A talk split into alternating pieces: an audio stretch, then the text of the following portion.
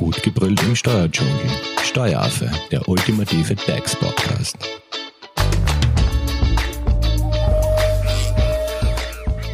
Hallo und herzlich willkommen beim Steueraffen.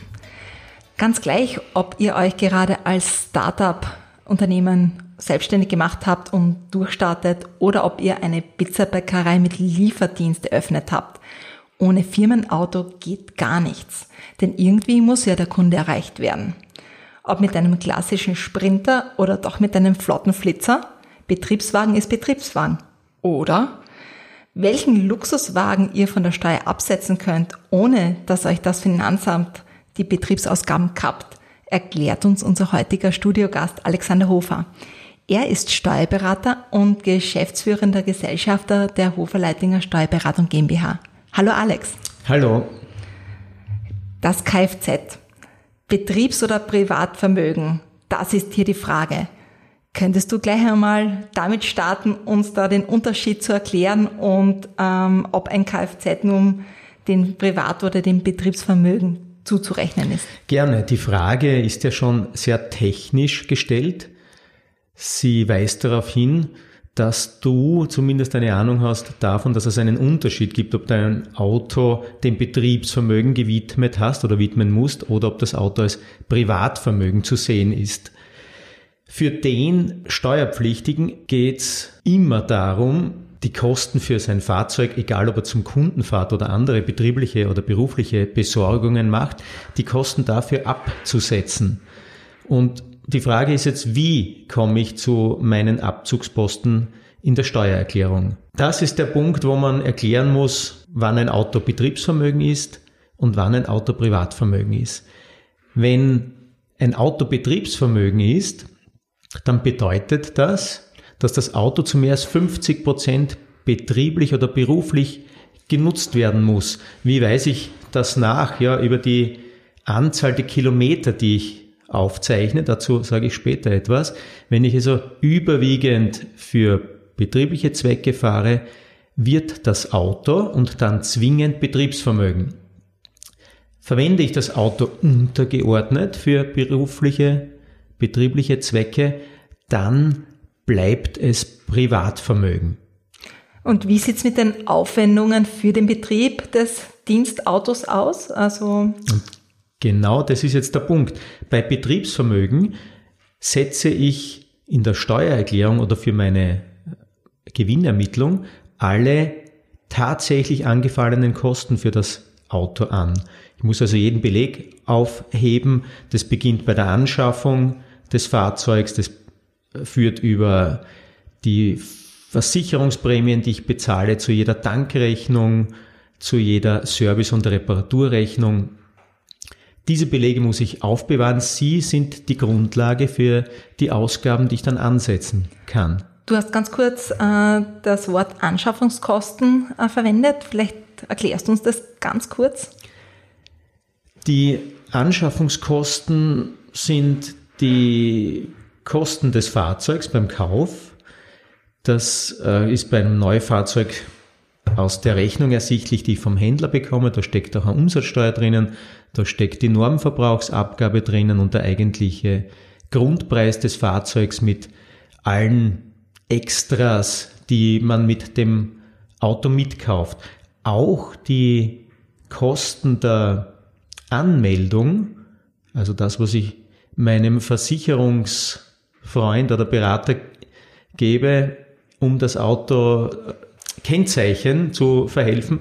Auch das sind Anschaffungskosten. Und dieser Block der Anschaffungskosten, diesen Block musst du auf die voraussichtliche betriebsgewöhnliche Nutzungsdauer des Autos verteilen. Die können nicht sofort abgeschrieben werden. Und dieser Block der Anschaffungskosten, das ist insbesondere interessant und relevant, wenn es ums Betriebsvermögen geht. Du hast ganz kurz Nutzungsdauer erwähnt. Wie lang ist diese Nutzungsdauer bei einem Auto oder gibt es da unterschiedliche? Schau, bei allem, was man unter gemeinhin unter einem Auto versteht, PKW, Kombi, alles, was man so gemeinhin gerne fährt, ist diskriminiert vom Gesetzgeber oder man kann es auch so formulieren, der Gesetzgeber stellt hier die unwiderlegbare Vermutung auf, dass dieses Auto mir sicher acht Jahre halten wird. Das heißt, ich muss hergehen und meine Anschaffungskosten durch acht dividieren und dieses Achtel ist dann der Betrag, den ich, sofern das Auto im Betriebsvermögen ist, im Jahr als Abschreibung angesetzt werden kann. Dieser, diese Abschreibung ist eben der Teil der Anschaffungskosten, der im betreffenden Jahr abzugsfähig ist. Eine kleine Spezialität, wenn ich das Auto in der zweiten Jahreshälfte anschaffe, dann ist nur die Hälfte dieses so errechneten Abschreibungsbetrags abzugsfähig. Das heißt, eher ein Tipp, das Auto gleich in der ersten Hälfte des Jahres zu kaufen. Wenn sich das so ergibt oder zumindest äh, noch in den letzten Dezembertagen eines Jahres, äh, weil ich dann für dieses Jahr auch noch eine halbe Abschreibung bekomme. Und jetzt geht's äh, auch um Gebrauchtwagen. Die auch Gebrauchtwagen könnten ja angeschafft werden äh, fürs Betriebsvermögen. Bei einem Gebrauchtwagen ist dann die Nutzungsdauer natürlich nicht mehr acht Jahre. Da geht man dann her und sagt, wie alt ist der Gebrauchtwagen? Zum Beispiel, wenn es ein drei Jahre altes Auto ist, dann ziehe ich von dem, was der Gesetzgeber mit acht Jahren für ein Neuauto vorgeschrieben hat, drei Jahre ab und dann ist die Restnutzungsdauer fünf Jahre. Also die Anschaffungskosten des Gebrauchtfahrzeugs werden dann durch fünf dividiert, um zur Abschreibung des Jahres zu gelangen. Wie sieht es jetzt nun mit privaten Fahrten aus äh, bei einem Kfz, das rein im Betriebsvermögen ist? Darf ich da Privatkilometer fahren? Naja, das ergibt sich ja aus der Definition. Du ähm, hast ja gehört, dass das Auto überwiegend beruflich genutzt werden muss, um Betriebsvermögen darzustellen. Und das impliziert ja geradezu, dass es noch einen restlichen Teil gibt, der genau. möglicherweise privat gefahren wird. Es sei denn, es handelt sich um einen der seltenen Fälle, wo es wirklich hundertprozentige berufliche Nutzung gibt. Aber diese, dieser Rest an Privatfahrten, das ist der Normalfall. Und diese auf die private Nutzung entfallenden Kostenanteile, die kann ich nicht absetzen. Wie macht man das in der Praxis? Ich bei einem Betriebsvermögen. Ich setze alle Kosten an in meiner Einnahmen-Ausgabenrechnung oder in der Gewinnermittlung für dieses Fahrzeug und den Teil, der auf die private Nutzung entfällt von den Kosten, den neutralisiere ich durch den Ansatz eines Privatanteils. Das ist wieder gewinnerhöhend. Das heißt, dann nehme ich einen Prozentsatz vor.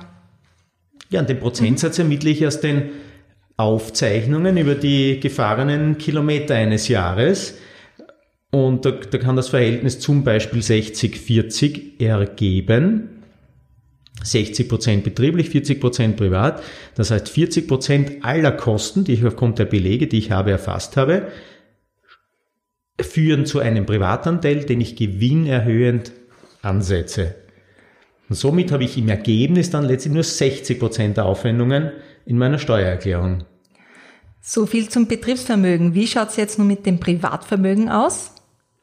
Beim Privatvermögen ist die Nachweisführung, was die Ausgaben anbelangt, einfacher. Ich erspare mir, die Belege zu sammeln, weil ich mich beschränken kann darauf, die beruflich oder betrieblich gefahrenen Kilometer aufzuzeichnen und diese werden mit einem fixen Satz, den der Gesetzgeber vorgibt, 0,42 Euro, 42 Cent multipliziert und das ergibt mir meinen Kfz-Aufwand für meine Steuererklärung. Sprich Kilometergeld, gibt es da eine Höchstgrenze, die im Jahr quasi... Ah, du sprichst auf die 30.000 Kilometer an, ja. Es gibt eine Höchstgrenze. Auf diese Art und Weise mit dem Kilometergeld, 42 Cent, kann ich maximal 30.000 Kilometer als Ausgabe ansetzen. Über 30.000 Kilometer hinaus, was, was heißt das eigentlich nicht? Ich müsste über 60.000 Kilometer im Jahr gesamt fahren. weil ich ja festgestellt habe, dass das Auto Privatvermögen ist und untergeordnet beruflich genutzt wird.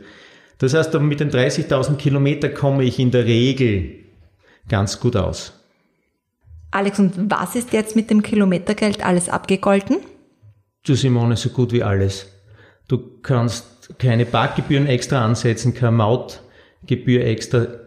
Es ist also all das umfasst, neben Treibstoffversicherung, Service, Ersatz, Reifen. Allenfalls können Kosten äh, eines durch höhere Gewalt verursachten Unfalls noch zusätzlich geltend gemacht werden. Das wäre aber schon eine absolute Ausnahme. Also Kilometergeld ansetzen heißt, Kfz-Aufwand ist damit abgegolten. Alex, und jetzt hat uns gerade eine Frage ähm, von unserer Plattform Instagram erreicht. Da fragt ein aufmerksamer Hörer, was ist, wenn ich mein Auto aus dem Betriebsvermögen verkaufe und einen Privatanteil von 25 Prozent hatte? Wird da der Verkaufserlös gekürzt oder wie kann ich das verstehen? Gefinkelte Frage, ja, ich muss ja aufgrund dieses Sachverhalts laufend meine Kosten um 25 Prozent kürzen und der Hörer meint jetzt, wenn ich das Auto verkaufe, könnte ich ja wohl den Veräußerungserlös auch um 25 Prozent kürzen, folgerichtig. Dem ist nicht so, weil das Auto Betriebsvermögen ist, ist der gesamte Veräußerungserlös Betriebseinnahme. Es ist aber auch der gesamte Restbuchwert, also all das, was steuerlich von den Anschaffungskosten noch nicht abgeschrieben worden ist, das ist der Restbuchwert. Es ist dieser gesamte Restbuchwert von diesem Veräußerungserlös abzuziehen. Der Rest ist der Gewinn, der dann vollumfänglich steuerpflichtig ist.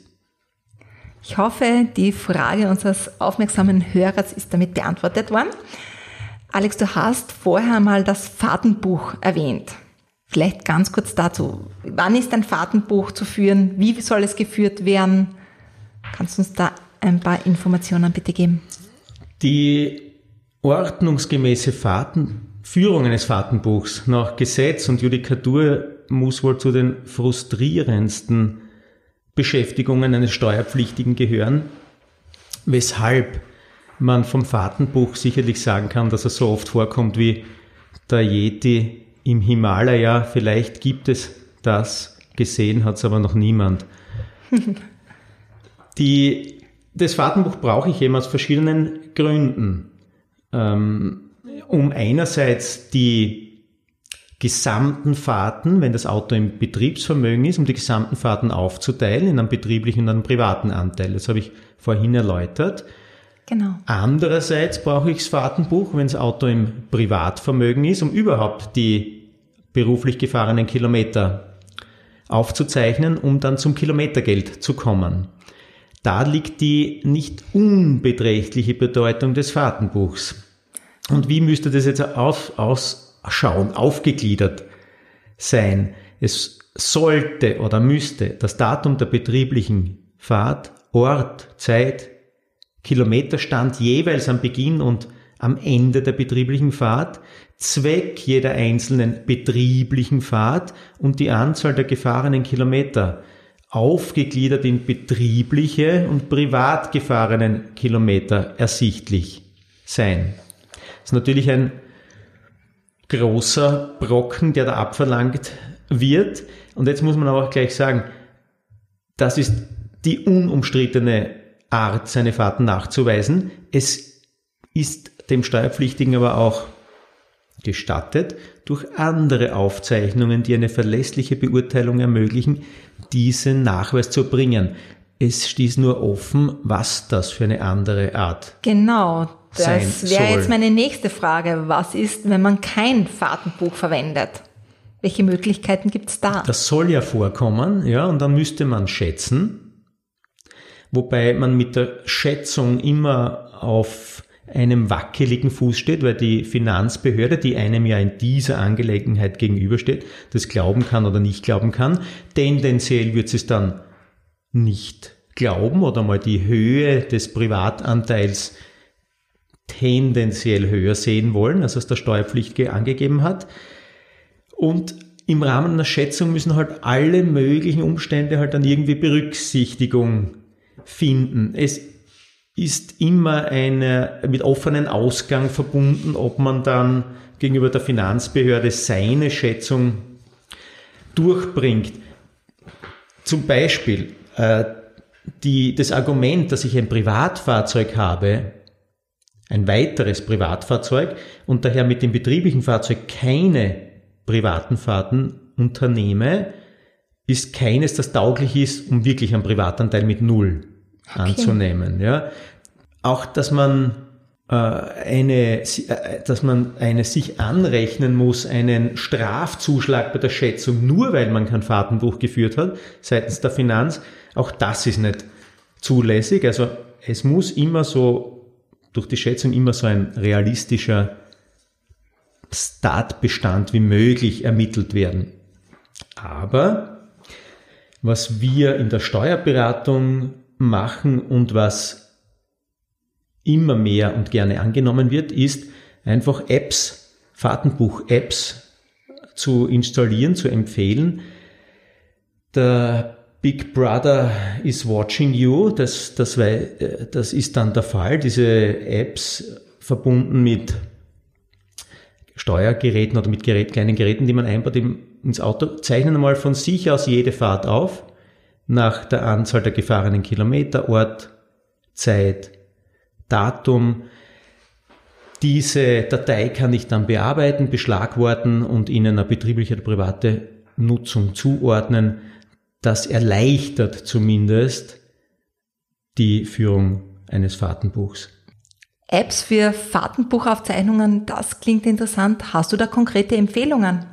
Wir haben gute Erfahrungen und erhalten seitens unserer Klienten ein gutes Feedback äh, zu einer App, die Autolog heißt und ein oberösterreichisches Produkt meines Wissens nach ist. Danke. Wir werden euch natürlich die Möglichkeiten an Fahrtbuch-Apps in den Shownotes und auf Instagram verlinken. Okay, aber kommen wir nochmal ganz kurz zurück zu dem Fahrtenumfang schätzen. Was ist, also man schätzt quasi einmal den Umfang der Fahrten. Was ist aber, wenn beispielsweise keine Belege über Aufwendungen eines betrieblichen Kfz vorliegen? Was ist dann? Ja, dann kann man eben nur schätzen, aber dann, wenn es ein Betriebsfahrzeug ist, ein Betriebsvermögen ist, dann dann kann ich nicht übers Kilometergeld schätzen, sondern ich muss dann anhand der tatsächlichen Nutzung des Fahrzeugs versuchen, die tatsächlich angefallenen Kosten zu eruieren über einen durchschnittlichen Treibstoffverbrauch, über einen durchschnittlichen Treibstoffpreis, über Service, die stattgefunden haben und äh, Ableitung von Preisen, die dafür angefallen sein könnten. Ähm, und wir haben ja da ein Beispiel wieder aus einer Hörumfrage. Das ist der Niklaus. Äh, er ist seit einem Jahr selbstständig und er hat geschrieben, dass ihm jetzt erst bewusst ist, dass er sein Auto dem Betriebsvermögen zurechnen möchte oder dass es dem Betriebsvermögen zuzurechnen ist, aber er keine Belege mehr hat. Was macht er in diesem Fall? Ja, erstens danke ich für deinen Fastversprecher, die, um das noch einmal herauszukehren, die, er möchte sein Fahrzeug dem Betriebsvermögen zuordnen. Es ist keine Frage des Wollens oder des, des Willens, sondern es ist eine Sachverhaltsfrage, ob mhm. ein Auto betrieblich oder Privatvermögen darstellt. Und das ermittelt sich eben anhand des Einsatzes der überwiegenden privaten oder betrieblichen Nutzung. Und wenn der, der Herr Nikolaus jetzt feststellt, dass es ein Auto tatsächlich in einem solchen Umfang nutzt, dass es Betriebsvermögen ist und er keine Belege gesammelt hat, dann wird er eben um diese Schätzung nicht herumkommen. Und dann ist streng genommen die Schätzung nicht auf Basis der gefahrenen Kilometer mal Kilometergeld vorzunehmen, sondern es sind eben, so wie ich vorher gesagt habe, auf Basis der gefahrenen Kilometer des durchschnittlichen Treibstoffverbrauchs, der durchschnittlichen Treibstoffkosten etc., die, die wahrscheinlich angefallenen Kosten zu schätzen. Und wenn er sein Auto schon vor der Selbstständigkeit angeschafft hatte, was zählt dann zu den Anschaffungskosten? Also das heißt, er hat ähm, in einem Jahr vor der Selbstständigkeit hat er ein gebrauchtes oder ein neues Fahrzeug gekauft und irgendwann später beginnt er mit seiner Selbstständigkeit. Ja, dann ist es steuertechnisch, ist das eine Einlage in den Betrieb und diese Einlage ist zu bewerten und man nimmt da in der Regel am einfachsten, entweder nimmt man ein Gutachten eines Händlers her, der dieses Auto mal anschaut und bewertet, oder äh, eine Eurotax-Liste. Mit diesem Wert schafft man in seiner Gewinnermittlung die Basis für die Abschreibung. Also das ist der Ersatz für die Anschaffungskosten. Mhm. Ein weiteres beliebtes Thema bei unseren Hörerinnen und Hörern, Leasing oder Kauf. Was, was wäre da aus steuerrechtlicher Sicht zu berücksichtigen? Schau, das, ist äh, eine Standardfrage unserer Klienten, soll ich das Auto kaufen oder leasen? Eine Standardantwort, die immer richtig ist, ist, es ist aus steuerlicher Sicht egal. Aus steuerlicher Sicht ist Kauf und Leasing gleichgestellt. Das ist die kurze Antwort. Wenn man jetzt untersucht, welches Leasing es ist, welche Leasingform, dann kann diese Antwort aber auch falsch sein. Es gibt ein Operating Leasing und ein Finanzierungs Leasing. Ersteres, das Operating Leasing, muss man sich vorstellen als reine Miete. Also hier miete ich ein Fahrzeug nicht in der Absicht, es später zu erwerben. Und bei dieser reinen Miete kann es tatsächlich sein, dass aus steuerlicher Sicht höhere Kosten die Abschreibung bzw. das Pendant zur Abschreibung betreffend geltend gemacht werden können. Beim Finanzierungsleasing, wo es darum geht, dass ich das Auto zunächst miete und das ist dann das, das ist dann das Leasing, zunächst lease und dann kaufen möchte oder zumindest ein Restwert vereinbart wird, um den ich kaufen kann. Bei diesem Finanzierungsleasing ist die Leasingrate als Pendant oder als der Aufwand, der einer der die Abschreibung ersetzt im Fall des Kaufs, ist die Leasingrate zu kürzen, nämlich um die sogenannte Amortisationstangente. So, was habe ich da jetzt sehr kompliziert ja, zum Ausdruck klingt. gebracht? Ja. Äh, ich, ich grundsätzlich muss ich auch beim Leasing einmal so tun, beim Finanzierungsleasing so tun, als würde ich kaufen und ermittle eine zustehende Abschreibung. Die wahrscheinlich auch wieder über acht Jahre verteilt werden muss, oder? Genau. Oder macht es da bei dem genau. Leasing einen Unterschied? Auch da muss ich auf die acht Jahre abstellen.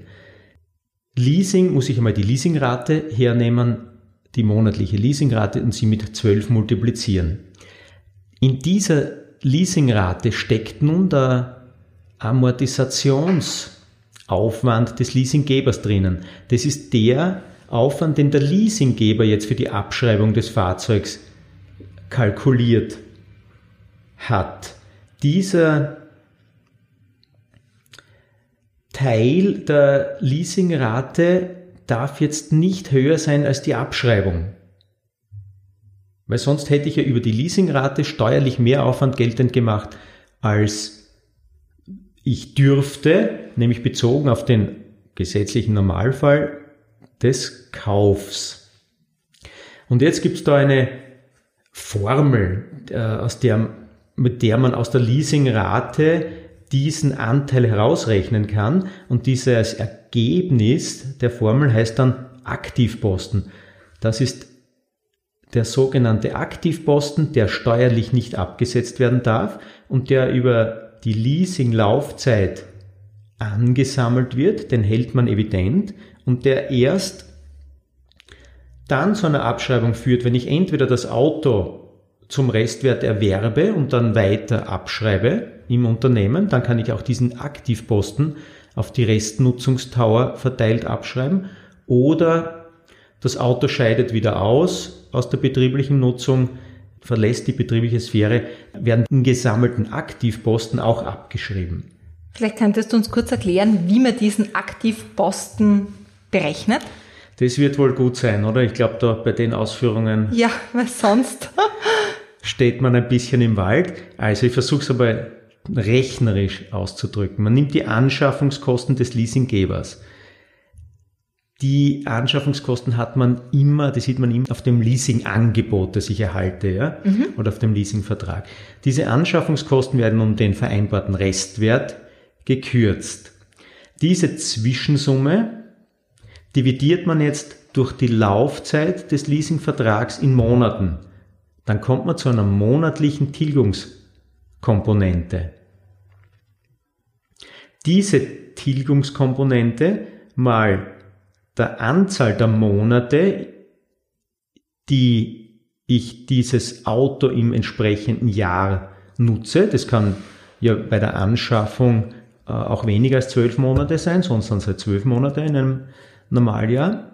Also diese Tilgungskomponente multipliziere mit diesen Monaten im entsprechenden Jahr und dort ziehe ich jetzt die Abschreibung, den Abschreibungsbetrag, mhm. wie er mir bei einem Kauf zustünde, ab. Und jetzt bin ich beim Aktivposten. Beim jährlichen. Beim jährlichen Aktivposten. Mhm. Und was ist, wenn ich jetzt äh, den BQW am Ende der Leasingsdauer nicht kaufe, sondern zurückstelle? Kann ja auch sein, ne, dass ja, ich sage, okay, ich kaufe das nicht raus. Das, und in dem Fall werden die Aktivpostenbeträge Aufwand in der steuerlichen Gewinnermittlung. Und wenn man sich das jetzt nochmal durchdenkt, was da erreicht wird mit dieser Rechnerei, dann noch einmal, steuerlich soll Kauf mit Finanzierungsleasing gleichgestellt sein. Deshalb ist die Frage Kauf oder Leasing sehr schnell, sehr leicht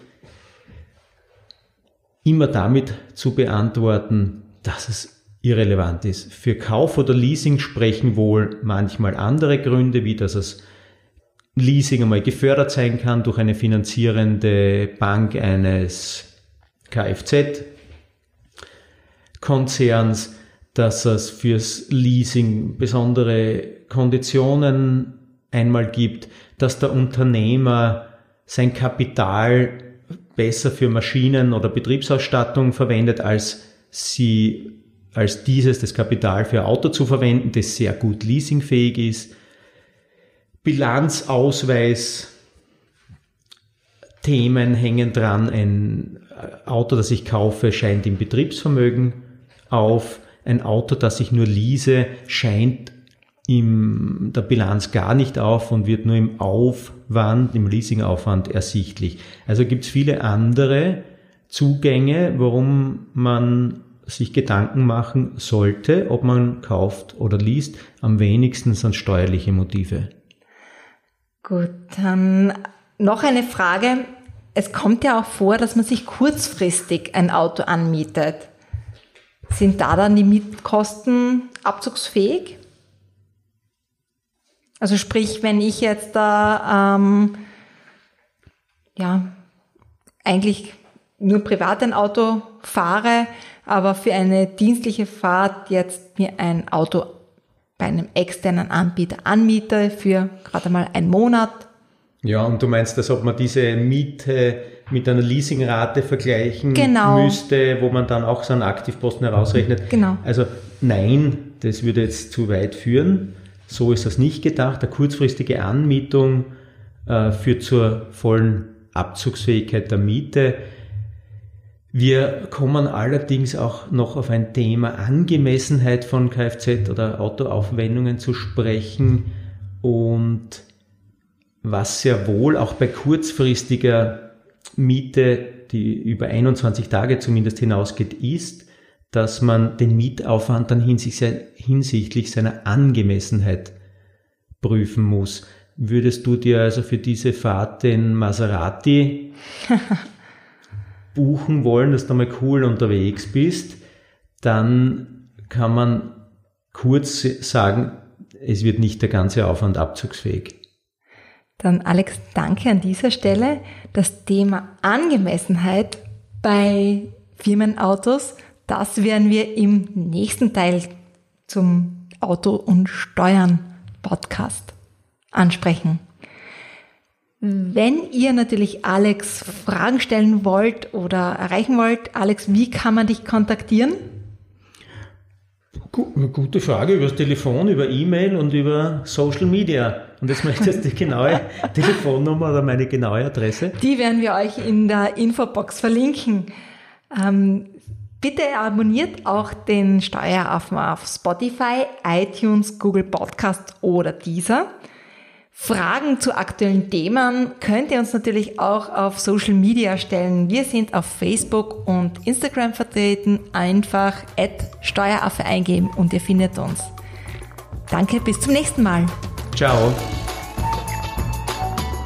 Das war Steueraffe. Gut gebrüllt im Steuerdschungel. Jetzt abonnieren auf iTunes, Soundcloud und Spotify.